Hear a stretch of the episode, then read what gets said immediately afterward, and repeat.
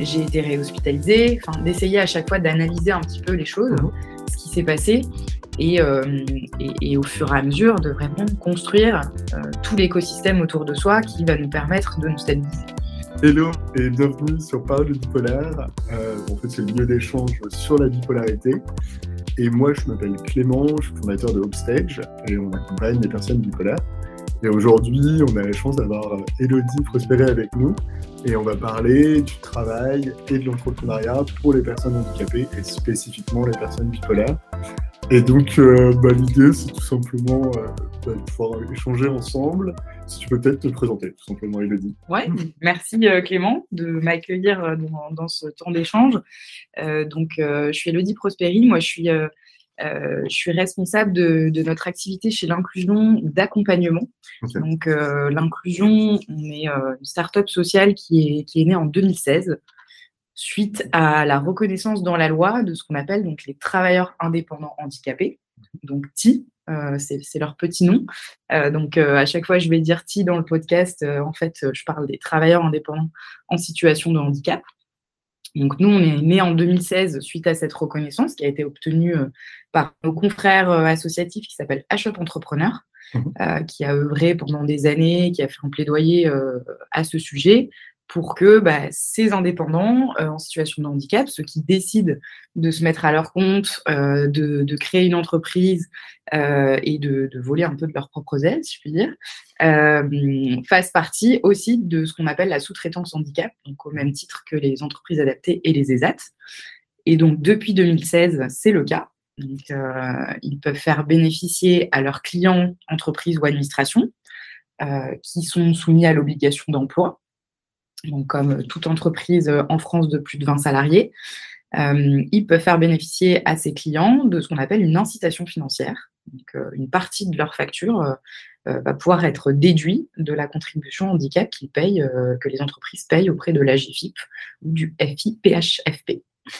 Voilà, pour le secteur public. Ça représente à peu près 30%, c'est ça? Sur la facture, ouais, c'est donc c'est 30%. donc en fait, euh, globalement, on va prendre un exemple assez simple, hein, mais sur euh, une entreprise de 100 salariés, par exemple, mmh euh, il y a une obligation d'emploi, donc de travailleurs en situation de handicap de 6%. Mmh si l'entreprise n'a pas, donc c'est 6 personnes, dans le cas d'une entreprise de 100 salariés, elle va payer une contribution handicap. Mmh auprès de, auprès de la GFIP, si c'est une entreprise privée. le, la, la, contribution varie euh, en fonction de, en fonction de l'entreprise et de tout, un tas de, d'autres critères, mais globalement, c'est aux alentours de 4 000 euros. Mmh donc, c'est quand même pas négligeable. Euh, et donc, pour, euh, pour une entreprise, cette contribution va pouvoir être réduite quand elle fait appel à de la, ce qu'on appelle la sous-traitance handicap. Donc, elle va pouvoir demander, par exemple, à une entreprise adaptée un service, à un ESAT ou, du coup, à un indépendant en situation de handicap. Donc, exemple très concret, euh, voilà, je suis une entreprise, je paye, euh, j'ai euh, que 5 salariés en situation de handicap sur, mes 100 salariés. et ben, pour réduire ces 4 000 euros, je vais faire appel, par exemple, à un graphiste en situation de handicap. et donc, je vais pouvoir déduire une partie de sa facture sur ma contribution. Et effectivement, ce que je peux déduire, c'est jusqu'à 30% de, de, la facture de, de cet indépendant.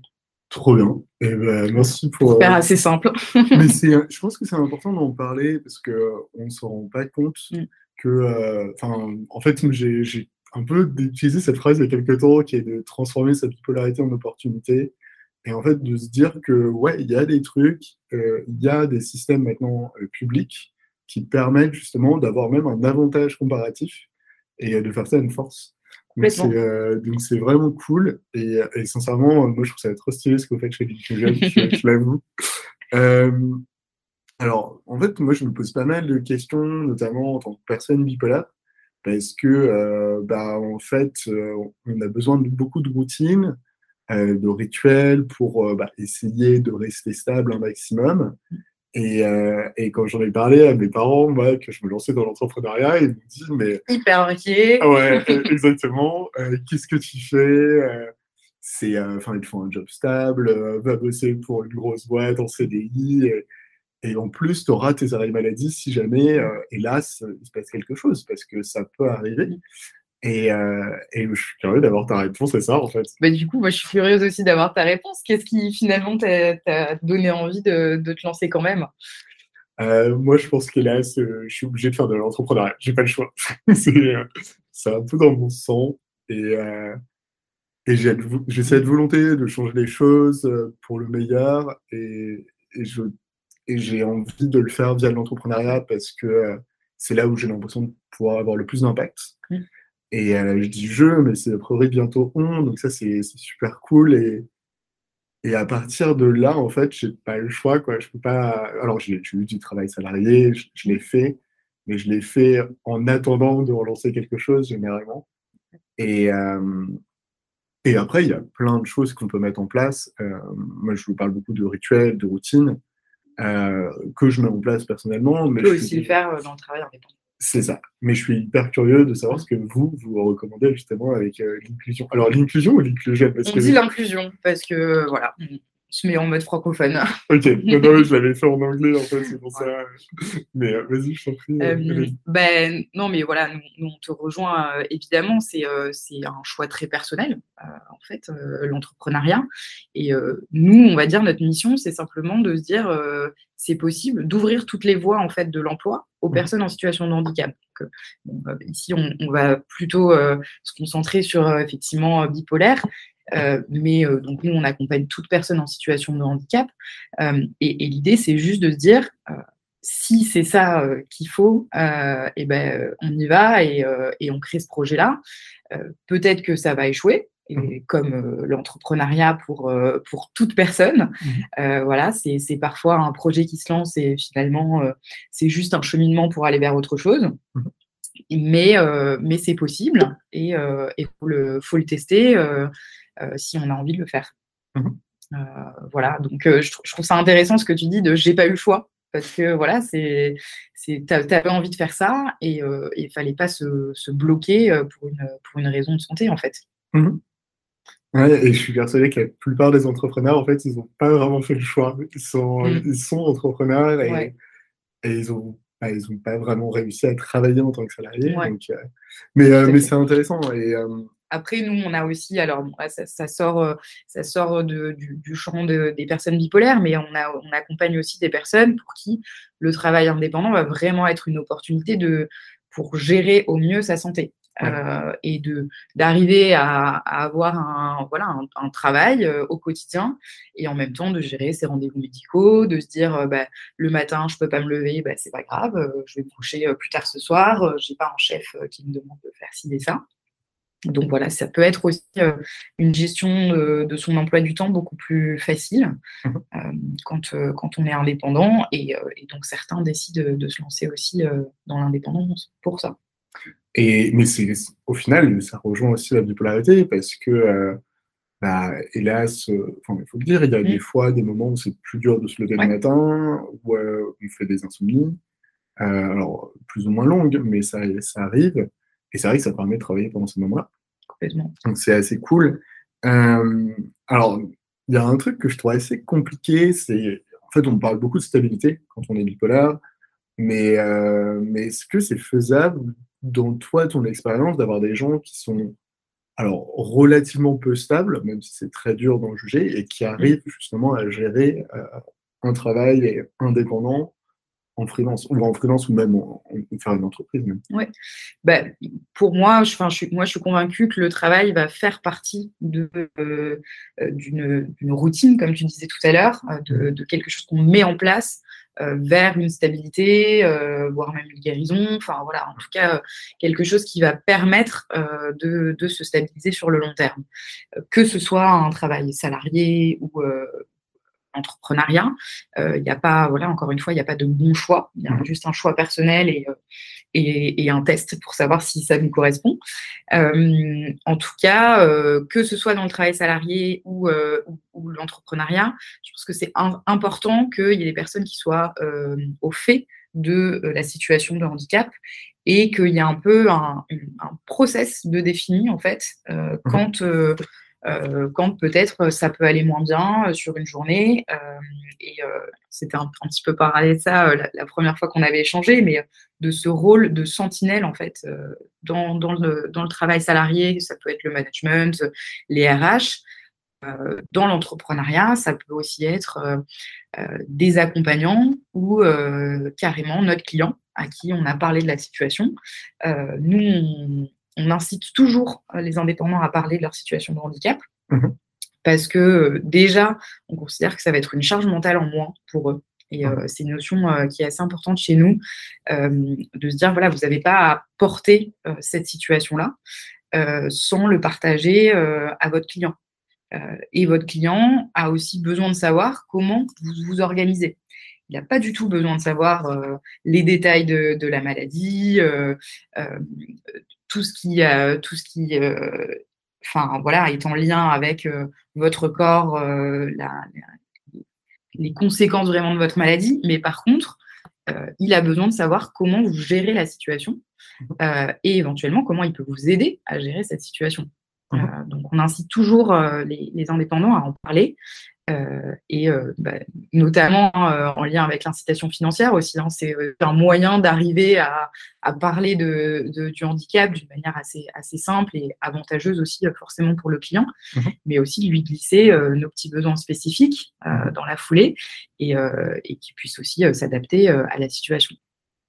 Ouais, c'est et c'est un sujet qui est assez complexe, tu vois, et je pense qu'il est assez différent entre le salariat et l'entrepreneuriat.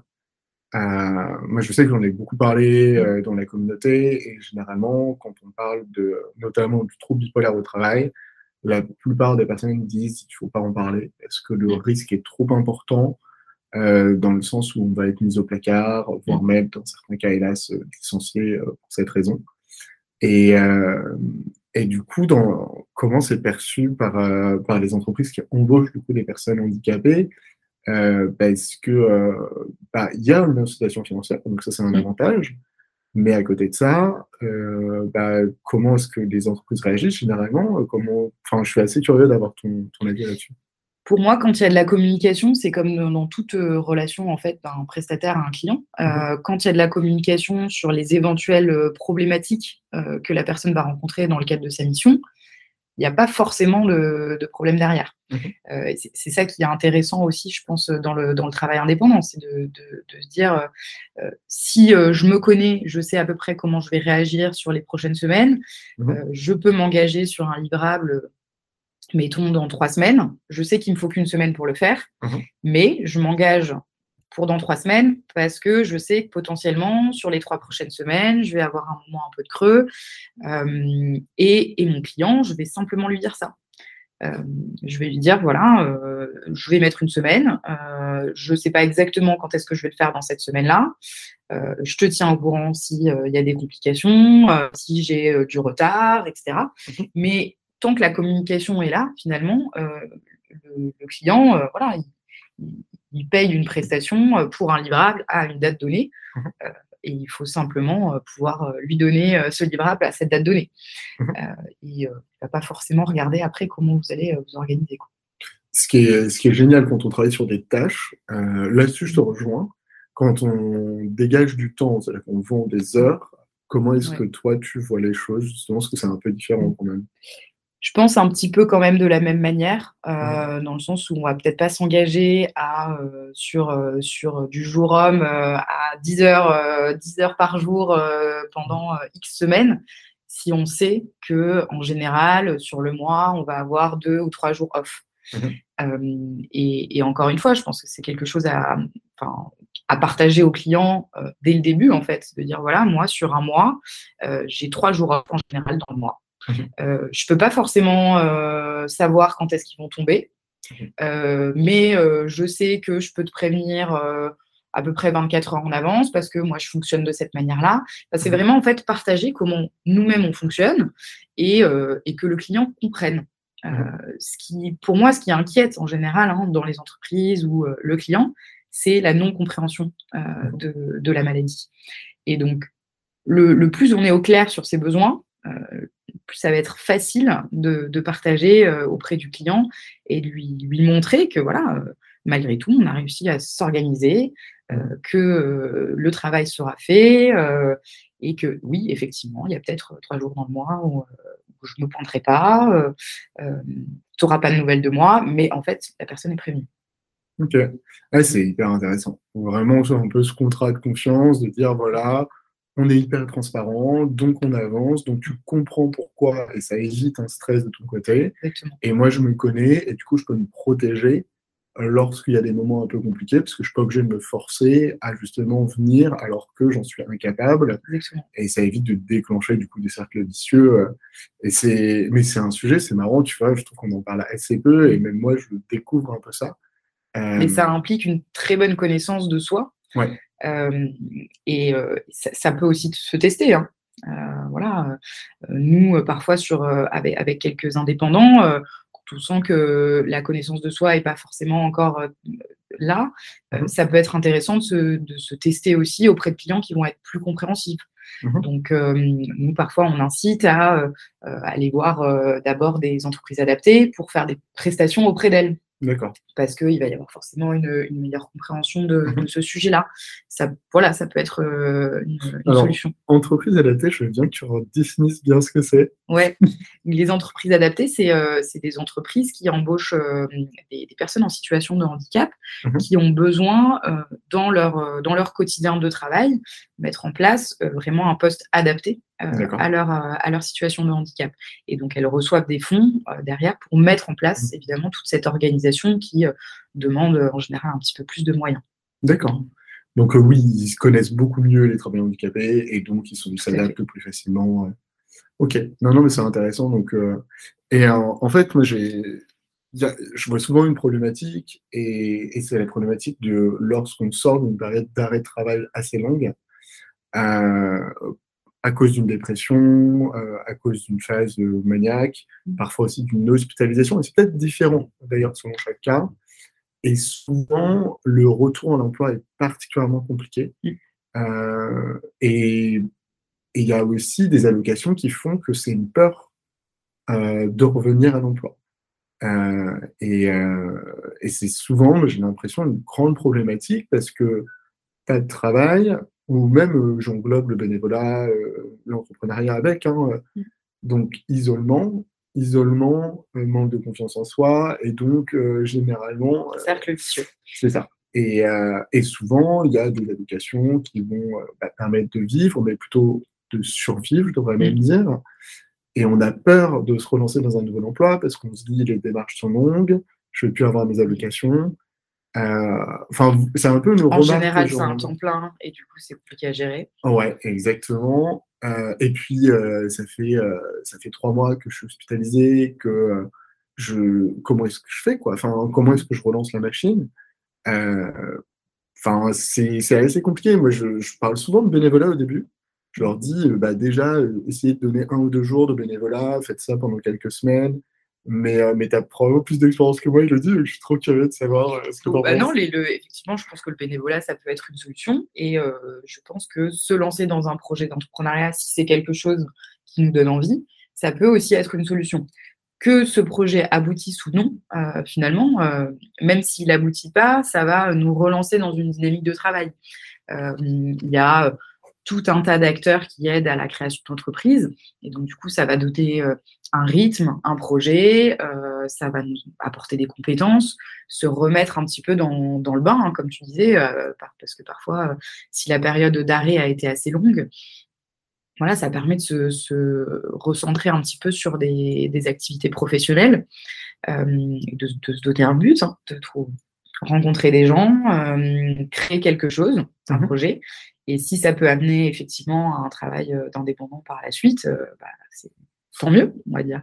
Euh, et puis, si, même si le projet n'est pas très long à lancer, on peut aussi se dire on va devenir indépendant quelques heures par semaine parce que voilà, ça va être plus facile de mmh gérer sur, sur une sortie d'hospitalisation, je ne sais pas, 5 heures par semaine, 10 heures par semaine, d'augmenter un petit peu au fur et à mesure et d'arriver un petit peu mieux à gérer ce retour à l'emploi qui est mmh. effectivement assez, assez compliqué. Hein. Ouais. Et c'est vrai que c'est ce qui est hyper intéressant, c'est qu'on peut le faire de manière hyper progressive. On ne part pas sur un temps plein, on va même un mi-temps, où on est obligé de mm. venir au travail. Euh, je serais curieux de savoir si tu as un peu un, plan d'action. Euh, alors, tout n'est pas euh, processisable, mais dans le sens où, en fait, moi, je remarque qu'il y a des personnes qui sont souvent très smart, qui avaient un boulot, un très beau boulot, généralement, donc, crise, hospitalisation, des fois le diagnostic en même temps, ça dépend des fois. et en fait, à la sortie de l'hospitalisation, généralement, ils n'ont plus de travail. Et euh, le retour est particulièrement compliqué. Euh, est-ce que tu as des recommandations pour euh, une sorte de... Alors, c'est difficile d'avoir un plan d'action, mais tu mm. vois ce que je veux dire, mais de se dire, OK, comment est-ce que je fais? Est-ce qu'il y a peut-être des personnes avec, qui parler pour refaire un point, peut-être des, je sais pas, des bilans de compétences, peut-être des conseillers pour redéfinir en fait euh, un plan d'action pour sa carrière, se dire comment est-ce que je lance les machines petit à petit et surmonter surtout cette peur euh, de reprendre tout de suite tout en même temps et, du coup, euh, et souvent qui est presque trop haute et du coup de bloquer et, le fait de rester bloqué pendant des années. Quoi. Et bah, je suis hyper mmh. curieux. Complètement. Bah, l'idée du bilan de compétences, pour moi, elle est assez bonne, hein, évidemment je pense qu'il faut toujours repartir euh, aussi de ses objectifs mmh euh, personnels. Nous, vraiment, dans, l'accompagnement, on part toujours de l'objectif de la personne. Euh, ça ne sert à rien qu'on se dise dans deux ans, voilà, il faut absolument que tu gagnes tel salaire, de faire ça. Enfin, mmh voilà, peut-être, comme tu dis, que sur un premier temps, ça va être plutôt presque du bénévolat parce que le but c'est juste euh, d'arriver à sortir de chez soi tous les matins, euh, de rencontrer X personnes dans la journée. Euh, et en fait, si l'objectif c'est celui-là, ben, on base le plan d'action sur cet objectif-là. Donc, j'ai envie de te dire, finalement, il n'y a pas de process du coup, il n'y a pas de plan d'action défini, mmh parce que l'idée c'est de, se redéfinir, enfin de, de, se définir ce plan d'action par rapport vraiment à ce qu'on a envie de faire. Euh, euh, et, encore une fois, hein, de la connaissance qu'on a de toi, euh, est-ce que c'est la première hospitalisation? Est-ce que c'est mmh. une, hospitalisation plutôt répétée? Qu'est-ce qui a fait la dernière fois que j'ai été réhospitalisée? D'essayer à chaque fois d'analyser un petit peu les choses, mmh. ce qui s'est passé, et, et, au fur et à mesure de vraiment construire tout l'écosystème autour de soi qui va nous permettre de nous stabiliser. J'interromps l'échange 30 petites secondes pour te dire de ne pas oublier de mettre une petite note sur Apple Podcasts ou la plateforme de ton choix. Tu connais la chanson, ça nous aide beaucoup à sensibiliser le plus grand nombre sur le sujet de la bipolarité, ainsi que permettre de briser les tabous. Allez, on reprend l'échange. Et puis, euh, évidemment, s'entourer, du coup entouré. Euh, euh, et, là, euh, il y, a, des personnes qui vont plutôt aller vers des institutionnels, vers, vers Pôle emploi. Il y en a qui vont aller plutôt vers bah, plutôt des startups comme nous parce qu'on a cette approche qui va plus leur correspondre. du coup, aller sur le site internet et en fait, c'est simple, vous remplissez, je pense c'est. un formulaire de contact, tout à fait. Et puis, vous recontacte. Donc, nous, on n'est pas présent partout en France, mais dans pas mal de départements quand même, euh, dans 11 euh, départements aujourd'hui, et puis on est encore en train de se développer. Euh, et, après, il y a aussi notre partenaire associatif à Shop Entrepreneur hein, qui, peut, qui peut accompagner elle partout en France. Donc voilà, il y a toujours des solutions. nous, de toute façon, on réoriente. Hein, si c'est pas nous, on essaye de trouver une solution quand même pour, pour la personne. Donc voilà, surtout essayer de essayer de s'entourer des bonnes personnes, en fait, mmh. des personnes qui vont correspondre à notre approche. Euh, il y a énormément d'accompagnants euh, possibles. Et donc, il faut, il, faut, il faut les tester aussi. Ouais, et, c'est vrai que c'est. Alors, il y a, y a, un autre truc, moi, qui, qui me fait un peu réfléchir, c'est euh, généralement, il y a une perte de confiance en soi lorsque on, a vécu. Alors, c'est un peu particulier dans la bipolarité, je parlais même de mon cas personnel. il y a quelques années, j'ai fait une dépression assez longue quand même. Et, euh, et en fait, euh, bah, je suis reparti parce que je suis reparti dans une phase haute. Mm. Donc, euh, j'avais pas de problème et j'avais envie de retravailler. Mais mais il y a aussi des situations où les personnes ont, une telle perte de confiance parce que ça fait trop longtemps que faire le pas de ne serait-ce que contacter, par exemple, l'inclusion pour leur demander de l'aide est extrêmement difficile. Et, et qu'est-ce que tu leur dirais en fait? Enfin, je sais pas si pour les encourager, parce que c'est vraiment pas facile. Je me, enfin, je me mets à, bah, dans cette situation même parce que lorsqu'on est en dépression, je parle de mon cas, euh, on a envie de rien et des fois, ne serait-ce que de remplir un formulaire, c'est le bout du monde. Et euh, enfin, voilà, je sais si tu as des conseils. Euh. Bah, j'ai envie de leur dire, ça vaut le coup, contactez-nous. non, non, mais je, comprends tout à fait hein, cette, cette difficulté-là. De, toute façon, pas aller chercher les, personnes. Donc, il, enfin, il faut forcément qu'il y ait cette volonté aussi de, de, sortir, de s'entourer. Mmh parce que voilà, on n'est pas médico-social, il n'y a pas mmh. une obligation à venir nous voir. donc il faut quand même ce, souhait-là. Évidemment, c'est dur. Nous, on, conçoit l'accompagnement vraiment aussi en fonction des besoins spécifiques de la personne. Donc, on sait très bien, évidemment, dans le cadre des, dans, dans le cas des bipolaires, qu'il va y avoir des mois où on va beaucoup plus les voir, des mois où on va beaucoup moins les voir, et on le sait. Il euh, n'y a pas de euh, voilà, il a pas d'obligation. Euh, on s'adapte. si on ne peut pas venir à une réunion, bah, tant pis. Enfin voilà, quand c'est quand c'est pour des raisons de santé, mmh on trouve toujours des solutions. Donc, évidemment, il y a la motivation qui compte, mmh mais si on sait que bah, sur un mois donné, on va plutôt voir la personne 10 heures et le, mois d'après, on ne la verra pas parce que c'est comme ça, mmh bah, c'est comme ça. Il n'y a pas de, souci dans notre cas, en tout cas. Et euh, encore une fois, je pense, enfin voilà, on en revient toujours au même point, mais c'est de, communiquer sur ses besoins spécifiques. Mhm. C'est hyper important. Faut pas, euh, euh, faut, pas négliger, je pense, cette communication envers les autres, mhm. parce que personne ne peut se mettre à notre place. aucun bipolaire ne va réagir de la même manière.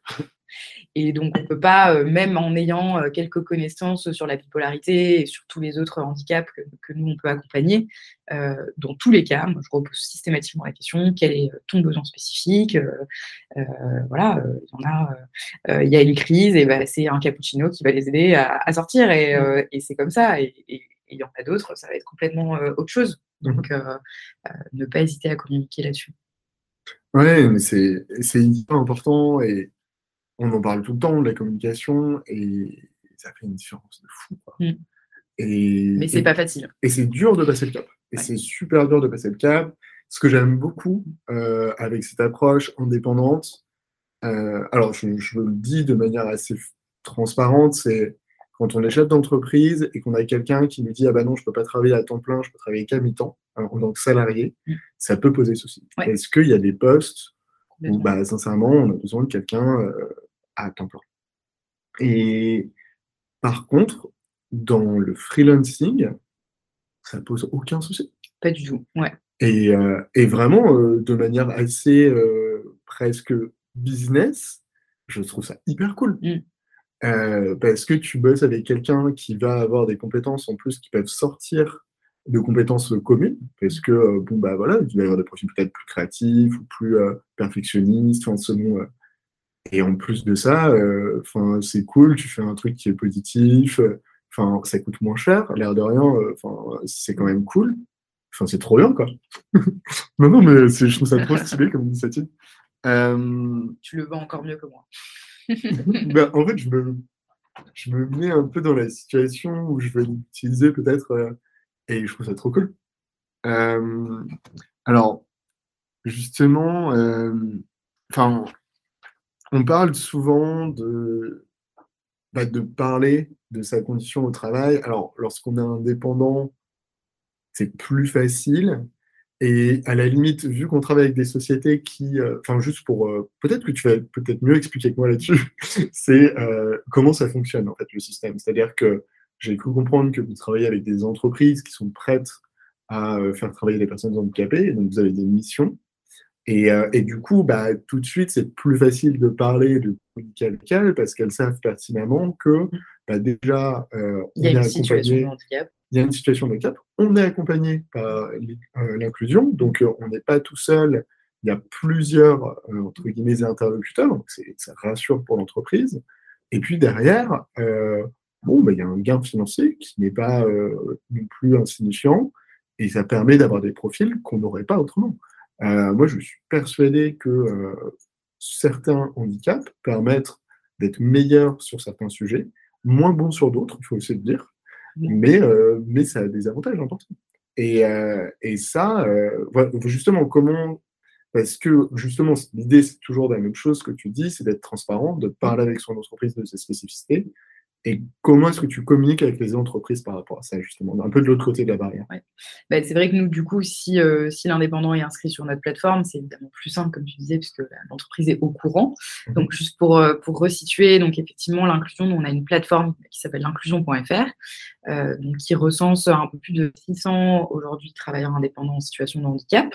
on a des entreprises clientes abonnées à cette plateforme et donc qui peuvent rechercher des compétences parmi nos, nos travailleurs indépendants euh, handicapés.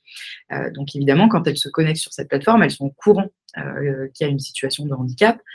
Évidemment, nous toujours, hein, on incite l'indépendant à parler de ses besoins spécifiques auprès de l'entreprise. Mhm. et, l'entreprise étant au courant, forcément, je pense que cette communication est un petit peu plus facile. Mhm. après, tu, disais, effectivement, c'est pas forcément évident de communiquer sur ces sujets-là. Il faut euh, le faire quand on est prêt. Euh, il faut euh, s'entraîner beaucoup. Mmh. Nous, on a d'ailleurs des, petites vidéos de formation qui s'appellent T-Learning, TIH Learning, qui sont accessibles gratuitement sur notre chaîne YouTube. Mmh. Et notamment dans un épisode, on parle de, de comment euh, aborder ce sujet euh, du handicap. Mmh. Euh, et on parle surtout de la notion d'entraînement, hein, parce que voilà, il, faut être à l'aise avec ce qu'on va dire, il faut poser ses mots, il faut savoir rassurer le client et en même temps lui dire les choses. donc voilà, c'est, on va dire, c'est, c'est un fin équilibre à trouver. Euh, chacun a un petit peu sa façon de faire aussi. Hein. Il y en a qui vont plutôt le tourner sur le ton humoristique, il y en a qui vont rester euh, très professionnels. De toute façon, il faut rester professionnel parce qu'on est dans le cadre professionnel. Mhm. Euh, mais voilà, il faut trouver un petit peu sa manière d'aborder la chose, celle où on va se sentir à l'aise et, puis aussi le moment. Hein, plein, évidemment, euh, euh, qui décident pendant des années de ne pas en parler parce qu'ils n'ont pas envie et on ne va pas les forcer. Euh, mais c'est sûr que nous, on, incite toujours davantage à, communiquer. Ensuite, nous, comment on aborde les choses auprès des entreprises? Bah, C'est assez facile. Nous, on dit entrepreneur avant tout. Donc, la personne que vous allez recruter, elle est entrepreneur. Donc, certes, elle a une situation de handicap. si elle vous en parle, c'est qu'elle a envie de vous en parler et qu'elle veut partager ses besoins spécifiques. Mhm. Euh, si elle ne vous en parle pas, c'est qu'elle n'en a pas besoin. Et, c'est comme ça. Et voilà, la personne, elle est entrepreneur. C'est tout. ouais, et euh, alors, il y a une question qu'on me pose, enfin, c'est une peur et qu'on voit beaucoup. Et, c'est vrai que je ne suis pas juriste et légalement parlant. Donc, alors, il y a des personnes qui euh, vont, par exemple, avoir l'allocation adulte handicapé. Mm. Et lorsqu'ils commencent un travail en freelance, euh, donc, il se pose beaucoup de questions sur est-ce que je vais continuer ou pas de toucher cette aide? Euh, et en fait, de manière hyper factuelle, euh, qu'est-ce qui se passe et comment on fait? Alors, les, détails techniques sont, un peu compliqués, mais si je résume, derrière, il y a toujours une incitation au travail. Donc, l'allocation adulte handicapé, elle va baisser moins que ce qu'on va gagner en se rémunérant par son travail indépendant que ce soit par une SASU, par euh, l'auto-entrepreneuriat, peu importe, euh, l'allocation adulte handicapé va baisser moins que ce qu'on va gagner. Mhm. C'est important d'avoir cette notion en tête parce que ça encourage aussi évidemment à, à créer une entreprise, à, à se lever tous les matins, à dire que quand même, euh, on va, voilà, on va gagner plus que, que la hache euh, à la fin du mois euh, si, si, on a des clients. après, il y, a des, il y a des détails techniques, je ne vais peut-être pas évoquer ici parce que je ne veux pas faire peur aux gens. mais pareil, nous, on a sur Naughty Learning, on a des vidéos qui expliquent assez bien ces mécanismes-là. c'est de toute façon le, le choix du statut juridique quand on est indépendant, il est important. Euh, il faut regarder par rapport à cette, situation personnelle. Euh, est-ce qu'on est marié, est-ce qu'on est célibataire, est-ce qu'on a des enfants, euh, du patrimoine à protéger, etc. Tout un tas de critères à prendre en compte. Et évidemment, la situation de handicap quand on a la hache est particulièrement à prendre en compte. Et aussi, tu parlais tout à l'heure de protection sociale. Voilà, donc il y a des statuts qui apportent un petit peu plus de protection sociale que d'autres, on contribue forcément un petit peu plus. Donc voilà, il faut calculer un petit peu tout ça. Mmh mais, mais il y a énormément de possibilités pour derrière gagner de l'argent et ne pas avoir son âge coupé du jour au lendemain, évidemment. Oui, mais c'est important et je pense que c'est pour ça que ce genre d'acteur est hyper important. C'est on peut poser ces questions, on n'y va pas tout seul, on est accompagné et ça permet de faire le pas sans avoir cette peur au ventre parce qu'on n'est pas tout seul en fait. Et, et d'ailleurs, ah, ça me fait penser à autre chose, c'est que l'entrepreneuriat, c'est un, travail un peu seul, des fois on est très isolé. Et, et du coup, enfin, moi je sais qu'en tant que personne bipolaire, bah, c'est hyper important pour moi de ne pas travailler toute la journée chez moi. Est-ce que vous avez recours justement par rapport à ça? Oui, effectivement. Donc, euh, suivant le type de handicap, bah, pareil, c'est toujours un peu différent. Il y en a qui vont adorer justement ce travail seul et ça va très bien leur correspondre. Euh, effectivement, pour ceux qui ont besoin d'être euh, entourés, de sortir de chez eux, etc., mmh encore une fois, individuellement, on va créer l'environnement de travail qui va correspondre à la personne. Mmh Donc, si on sait que c'est important de sortir, je sais pas, deux fois par semaine, bah, on va essayer de se mettre ça dans l'organisation de travail, de trouver un coworking, pas trop loin de chez soi, euh, euh, accessible en transport pour d'autres types de handicap. Euh, bah, vraiment, voilà, construire avec la personne son environnement de travail. Mmh Et je suis d'accord avec toi, c'est important de l'avoir en tête quand on se lance dans l'entrepreneuriat, que c'est quand même un travail relativement voilà, autonome et donc seul. Mmh et, et donc, il faut pouvoir s'entourer assez rapidement aussi dans son cadre de travail. Donc, il y a énormément de, réseaux qui existent, d'entrepreneurs. Euh, euh, il y a euh, des réseaux de métiers qu'on peut rejoindre aussi. voilà, je suis graphiste, je vais me mettre dans un club de graphistes. je vais aussi me mettre dans un club d'entrepreneurs. d'organiser un petit peu aussi son temps de travail autour de moments plus conviviaux qui vont nous mmh. permettre de créer un réseau c'est important déjà quand on est entrepreneur, parce que c'est aussi comme ça qu'on va trouver des clients, mhm. euh, qu'on va développer son entreprise. Mais je suis d'accord avec toi, c'est d'autant plus important quand on, ressent potentiellement de l'isolement, mhm. du coup de se forcer un petit peu à mettre en place une routine, voilà, de, rencontrer des gens. Mhm. Euh, et donc, euh, ça peut être aussi un réseau de personnes en situation de handicap. Donc, bah, nous, évidemment, les, les, personnes qu'on accompagne sont assez, beaucoup mises en réseau entre elles parce que ça peut être aussi un moment d'échange, euh, bah, ah ben toi comment tu fais, euh, de, partage euh, d'expériences sur ces sujets-là, et puis ça fait du bien aussi de parler à, d'autres entrepreneurs qui, bah, qui traversent les mêmes, les mêmes, problématiques parfois. Oui, mais c'est ça qui est intéressant. Bah, c'est cet effet de réseau. Et on revient toujours à la même chose, c'est on est plus fort ensemble que seul, et, et comment est-ce qu'on fait non, après moi j'ai c'est vraiment alors bien sûr je mettrai, euh, tous les liens, euh, notamment du de e-learning que je trouve très intéressant.